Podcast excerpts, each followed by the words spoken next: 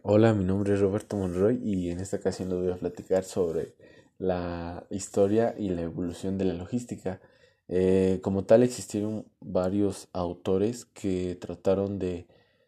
de definir, eh, conceptualizar, eh, clasificar y dar su funcionamiento de la logística como hoy se le conoce en día. A lo largo de la historia, pues hubieron varias fechas muy importantes que incluso dieron eh, importancia en su momento para poder avalar a la logística, tales como eh, se le conoce la primera fecha que es en 1901 en el reporte de la Comisión Industrial de Distribución de Productos Agrícolas, que era el primer texto que abordaba eh, la distribución física de productos, haciendo hincapié en los costes y los factores que afectan a la distribución de productos agrícolas. Pues como tal, desde ahí se empezaron a dar cuenta que eh, habían actividades que no generaban valor para eh, poder eh,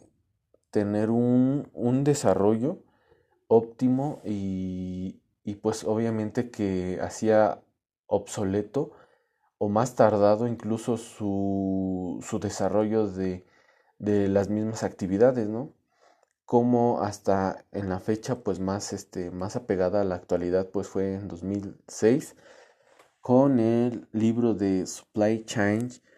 Logistic Management, eh, que es el libro que se refuerza la importancia de la integración de la función logística eh, a lo largo del canal de suministro, con el objetivo de generar eh, mayor valor para el cliente, en especial a través de su reducción de costos. Eh, pues como tal, eh, trata de dar la importancia de, que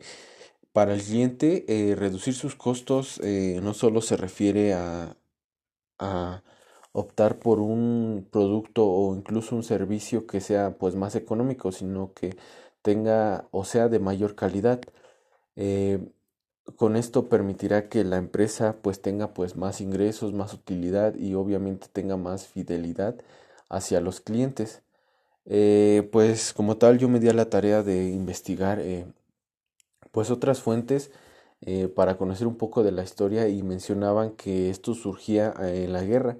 ¿no? Que ya que cuando sí los cuarteles se iban a la guerra, tenían problemas para poder este, distribuir sus alimentos, su armamento, su ropa, suministros que para ese entonces pues eran importantes, ¿no? Pero se veían en la penosa necesidad de que mm, no tenían eh, los conocimientos o incluso no tenían la organización eh, adecuada para poder este, tener eh, muy bien desarrollado sus actividades, ¿no?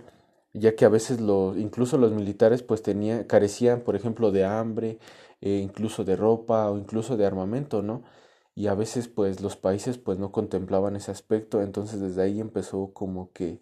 la importancia de poder distribuir y de tener una logística como ahora se le conoce, pues ahorita lo que hace referencia a las empresas, ¿no? Pero en su historia pues obviamente tuvo que pasar por ejemplo en la guerra para que pues obviamente se fueran dando o tuvieran eh, tuviera más importancia, ¿no? Ya que es una actividad que, que realmente es de suma importancia para poder desarrollar las, eh, para poder desarrollar las tareas y cumplir con las expectativas y los objetivos que se plantean.